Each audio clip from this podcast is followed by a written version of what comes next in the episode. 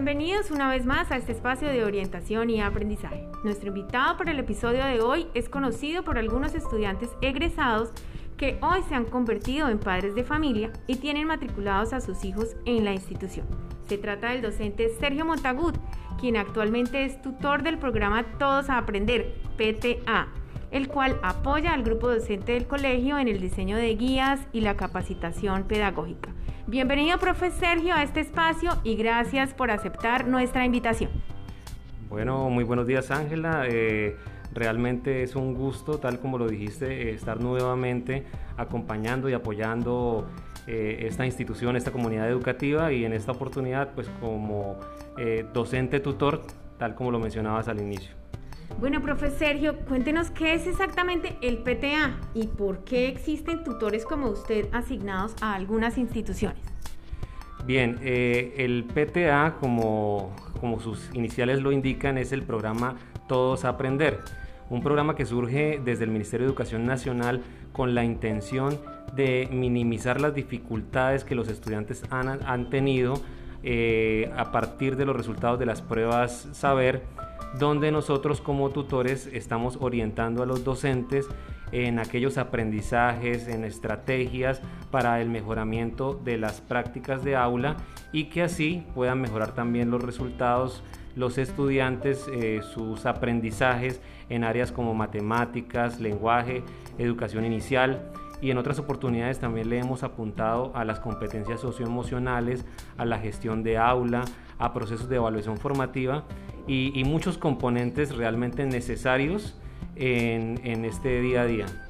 Bueno, profe Sergio, eh, todos hemos visto que las guías que llegan a nuestros estudiantes en los textos impresos y en la metodología transmedia han ido transformándose y ahora tienen una estructura diferente a la que pues eh, estábamos acostumbrados.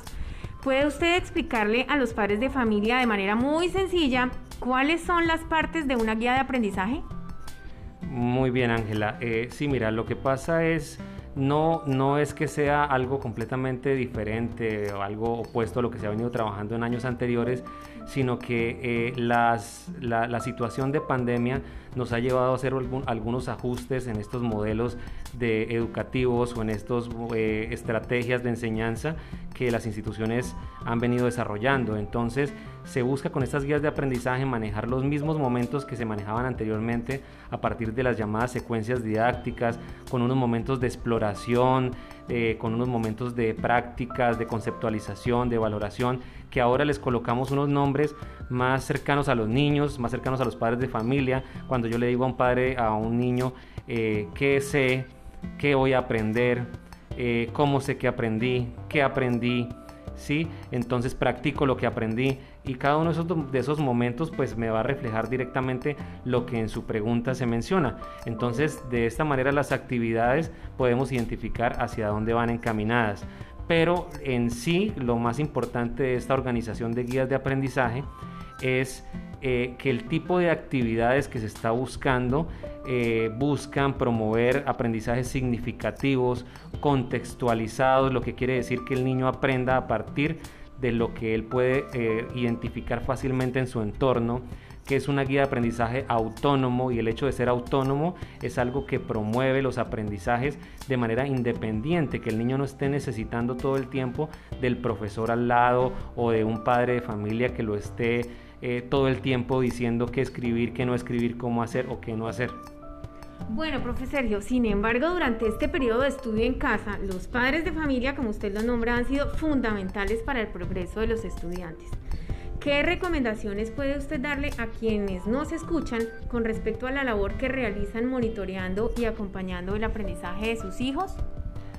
Ok, bueno, respecto a esta pregunta, eh, mira que de pronto en algunas comunidades, algunos padres de familia se sienten muy saturados por tantos compromisos, porque tienen que trabajar, porque tienen que atender a su familia, porque tienen que cumplir con sus labores diarias. Y aparte de eso, para muchos es como cumplir labores de docente también. Y nuestra intención no, no, no, no es esa, no es que el padre se convierta en un, en un docente más y que hagan nuestro trabajo, pero sí es completamente necesario ese apoyo, porque a pesar de que nosotros diseñamos un material autónomo, eh, es muy importante que el padre esté como un orientador, especialmente los niños más pequeños. Siempre es fundamental para un niño de transición de primero hasta segundo y son condiciones a las que nos ha llevado la pandemia, que como todos nos, lo hemos escuchado muchas veces, nos ha llevado a reinventarnos. ¿sí? Entonces sí es muy necesario que los padres de familia nos estén apoyando, que a pesar de que estas guías tienen un diseño muy sencillo, pues que el padre esté dispuesto a, estar con el niño, a, orientarlo en las diferentes actividades, al cumplimiento. Para eso nosotros también les hemos dado una serie de orientaciones a los profes para que lo conversen con los padres de familia. Bueno, profe Sergio, una vez más, muchas gracias por su tiempo y por sus aportes. En verdad hay muchas cosas que los padres no conocen de todo lo que hay detrás de estas guías que reciben los niños y de la labor de los docentes, que es muy amplia.